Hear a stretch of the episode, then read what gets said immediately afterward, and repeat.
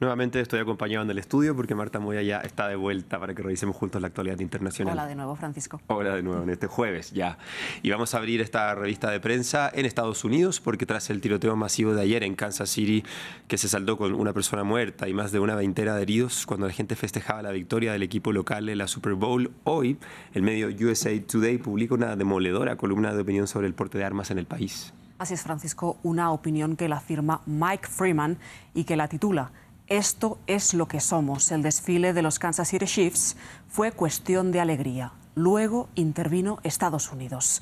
Es una columna, como decimos, demoledora de este analista en el USA Today que critica, por supuesto, el porte de armas en el país norteamericano. Eh, la columna de opinión empieza tal que así. Hay tiroteos en las escuelas, en tiendas de comestibles, en casas, iglesias y centros comerciales. Se portan armas, se adoran las armas y se tratan con más cuidado que las vidas que se cobran. Dice eh, Freeman que es siempre el mismo bucle sangriento. Tiroteo, nos enojamos, seguimos. Tiroteo, nos enojamos, seguimos. Esta columna de opinión dice que las armas siempre llegan en Estados Unidos en los momentos de máxima euforia y que por tanto la celebración de la Super Bowl no podía ser menos. Dice, en otra cita de este artículo, esto es Estados Unidos. Es extremadamente estadounidense que se produzca un tiroteo masivo en un desfile. Esto es lo que hacemos y lo hacemos como nadie. Se pregunta este columnista. Hablamos de lo grande que somos como nación, pero ¿lo somos en realidad? Se pregunta. ¿Esto es lo que hace una gran nación? Demoledora la columna. Absolutamente demoledora. Hay que estar atento a las repercusiones porque probablemente van a haber eh, repercusiones. Sí, con el contexto electoral seguro que vuelve a la escena el porte de armas. Seguro que sí. Vamos ahora hasta Rusia porque ayer Vladimir Putin concedió una entrevista a una de las figuras más populares de la televisión estatal y nos dejó varios titulares también que queremos resaltar hoy. Efectivamente, con Pavel Zarubin, eh, uno de los presentadores mm, estelares de la televisión estatal rusa. Vladimir Putin ayer habló con él y quizá el titular eh, que más nos interesa y que más eh, interesante fue es que después de las palabras de hace unos días de Donald Trump en las que decía que Rusia podría atacar a los socios de la OTAN que no cumplieran con sus obligaciones financieras, Putin dijo ayer que sin embargo preferiría que Joe Biden revalidara su mandato. En cambio, eh, no preferiría que Donald Trump regresara al despacho oval de la Casa Blanca. El presentador, el periodista, le pregunta, ¿qué preferimos para nuestros intereses? ¿A Biden o a Trump. Y Putin dice lo siguiente. становится актуальным. Для нас кто лучше, Байден или Трамп? Байден. Он человек более опытный. Biden tiene más experiencia, es predecible, es un político de la vieja escuela, pero trabajaremos con cualquier líder al que el pueblo estadounidense muestre confianza. El presidente ruso se negó a hacer comentarios sobre las últimas polémicas eh, sobre la edad del presidente estadounidense y dijo que cuando lo conoció hace tres años en un foro en Suiza ya había estas cuestiones sobre si estaba capacitado o no para desarrollar sus tareas presidenciales y dice que él lo vio en perfectas condiciones. Eso dice Putin.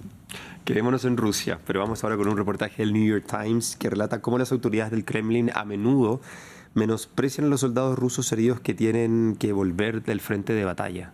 Así es, Francisco. Esto el New York Times lo, lo, titula en este reportaje cómo Rusia exhibe a los soldados heridos, como héroes o no. Dice este reportaje que hay mucho secretismo alrededor de la cifra oficial de soldados rusos heridos en Ucrania. Solo hubo un reporte al inicio de la guerra y lo dio el ministro de Defensa, Sergei Shoigu. Por entonces, cuando había pasado un mes de la guerra en Ucrania, la cifra ascendía a algo más de 3.000 soldados heridos. Lo que sí dijeron las autoridades rusas, sin dar cifras eh, concretas, es que de ese número indeterminado de heridos hay un 54% que ha sufrido amputaciones. Ahora, funcionarios estadounidenses e incluso ucranianos bajo condición de anonimato estiman que la cifra total de bajas rusas entre muertos y heridos podría ascender a más de 300.000.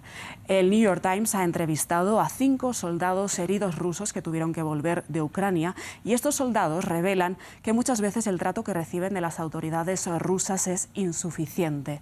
Que cualquier signo de, debilidad que muestre el gobierno ruso podría hacer flaquear el positivismo en torno a la victoria en la guerra. Hay otros soldados que no quieren hablar con los medios de comunicación para no infringir las leyes rusas que prohíben eh, revelar información confidencial o denigrar a los militares. En lo que coinciden los soldados entrevistados por el New York Times es que hay poca compasión. Hay incluso amputados, dice el New York Times, que han tenido que aparecer en las calles para pedir dinero. Y los heridos menos graves son inmediatamente devueltos al frente de guerra.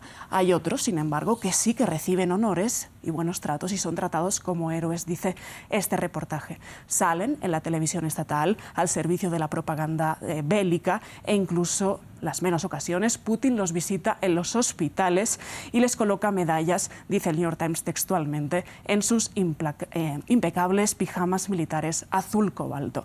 En lo que coinciden los soldados es que hay elogios oficiales, consternación oficiosa con imágenes bastante sugerentes, además viene el de New York Times esta vez. Pues sí. Y cerremos hoy en Venezuela porque continúa la polémica alrededor de la detención de la activista Rocío San Miguel y ahora el chavismo además amenaza a aquellos que pongan en duda el plan golpista contra Maduro. Esto nos lo cuenta el país de tu país, España. Pues sí, el fiscal general de Venezuela, Tarek William Saab, increpó ayer a las organizaciones de derechos humanos que rechazan la detención de la activista Rocío San Miguel. Nos lo cuenta esto el país.